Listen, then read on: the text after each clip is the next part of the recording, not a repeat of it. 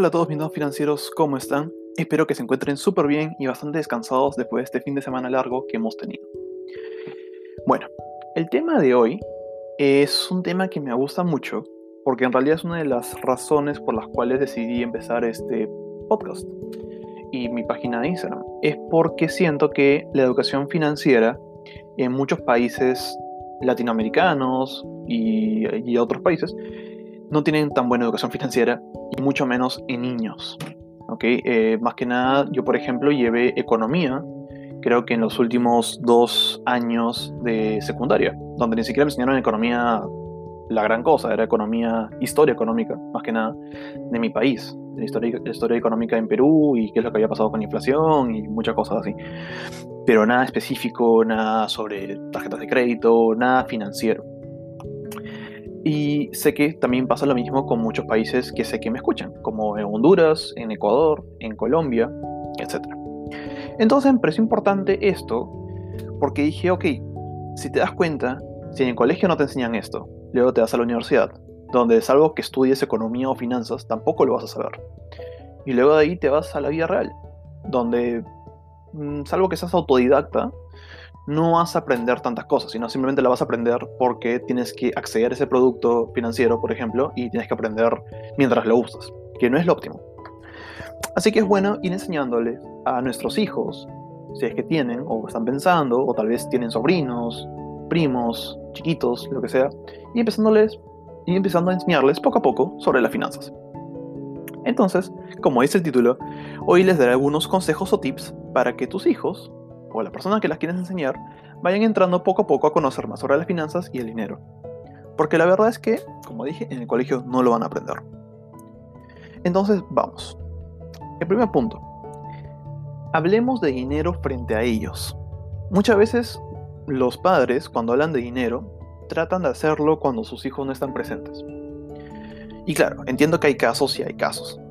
Pero siempre que se pueda, hay que tratar de involucrarlos también puedes pensar que no están listos, son niños, porque les daría algo de estrés. Pero ahora con tanta tecnología, redes, videos, créeme que están listos para absorber mucha información y créeme que ya tienen una noción de qué es el dinero, aún así sea vaga, lo tienen. Entonces es importante que sepan la importancia del dinero de pequeños, que no es fácil obtenerlo y que lo valoren.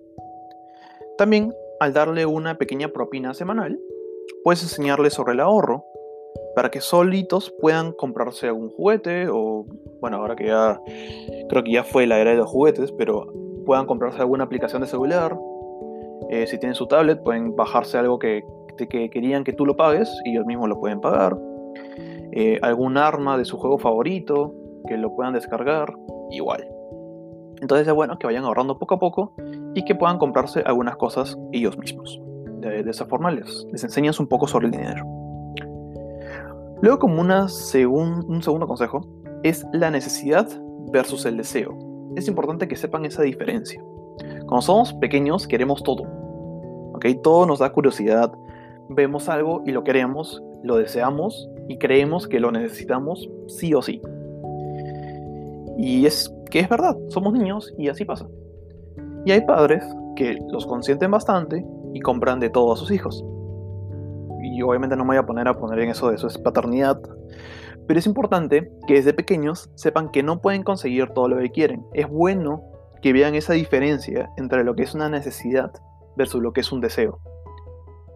Si es algo que necesitan para su educación, para vivir, por supuesto, tómalo. Es necesario. Pero si no, que aprendan a ahorrar y que les cueste llegar a eso que desean. Tal vez por un momento no les agrade la idea y se enojen, puede ser. Pero una vez que logren su objetivo, van a ser muy felices. Y de grande se lo van a agradecer, porque no van a ser personas que les gusta comprar todo lo que ven, sino que en verdad van a decir, mm, lo necesito, y es porque lo aprendieron a tiempo de pequeños. Luego un tercer consejo son las cuentas de ahorro. ¿Sabías que muchos bancos en todo el mundo ofrecen cuentas de ahorro para niños? Así es. Y es muy genial, es una excelente idea, la verdad. Yo siempre recuerdo que cuando mi mamá quería sacar dinero del cajero, me gustaba acompañarla para yo poner la tarjeta en la ranura del cajero, presionar los botones, retirar el dinero.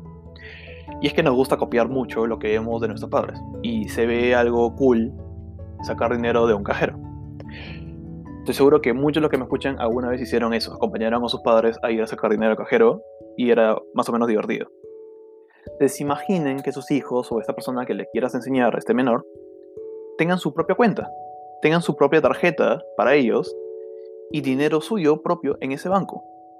Que ellos vayan con ustedes al cajero, saquen juntos cada uno en, una, en un cajero distinto. Es lo máximo. Es muy bonito y es una buena forma de aprender sobre el ahorro y que poco a poco se vayan dando cuenta de que es una tarjeta de débito. También introducirles a lo que es una tarjeta de crédito y etcétera. No hay nada mejor que eso, que, que aprender algo mientras lo haces, pero de una manera didáctica y divertida. Bueno, esto es un tema importante y es hablemos de los préstamos con ellos. Rompamos ese tabú de no decirles cosas a los hijos, que suelen ser temas complicados y estresantes. Como por ejemplo, un préstamo del banco. Si tienes un préstamo en el banco, seguramente no quieres que tu hijo lo sepa o no quieres que tu hijo te vea preocupado por pagar las cuotas. Eso también me pasa a mí. Yo a veces eh, bajaba de la cocina, me acuerdo cuando estaban mis padres eh, hablando sobre justamente, bueno, en ese entonces no sabía, pero estoy seguro que estaban hablando sobre, sobre un cronograma de pagos de un préstamo. Y a cada rato, cuando yo los descubrí haciendo eso, eh, quitaban todos los papeles sobre la mesa y trataban de cambiar el tema. Y es que es un tabú bastante grande no hablar de estas cosas con tus hijos. Pero no, no debe ser así. Enséñale tus extractos financieros, tus extractos bancarios, perdón. Cuánto tienes que pagar, cómo funciona, por qué pediste este préstamo, quién te lo dio, qué es un banco. Poquito a poquito le vas enseñando muchas cosas. No tiene por qué ser algo aburrido y mucho menos algo que no le tengas que enseñar. Él en pocos años, o ella en pocos años, perdón, va a tener que hacerlo. Es importante. La educación financiera, por lo menos en Latinoamérica, es muy mala.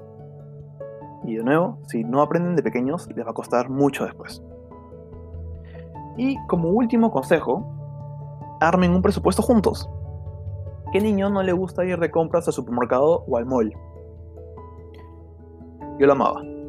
Armen juntos una lista de qué comprar y con un presupuesto para cada cosa. Y pueden hacerlo como una especie de juego o concurso. Quien encuentre los productos al menor precio o al precio que dice el presupuesto, se gana, no sé, un helado, eh, no sé, mil cosas que pueden, que pueden ofrecerse. Pero que ganen algo y que sea un juego.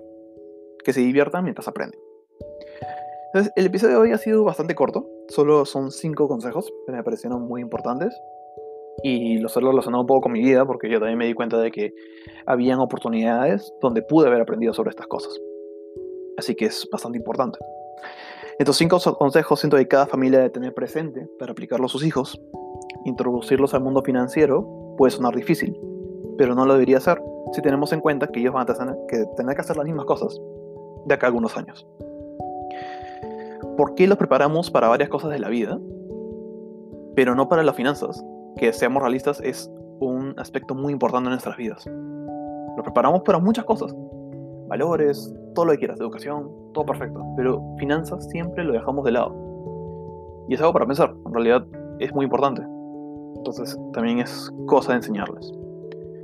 Pero obviamente la cosa no es asustarlos. Poco a poco, haciéndolo divertido. Y recuerden, las finanzas es para todos. Chao, chao.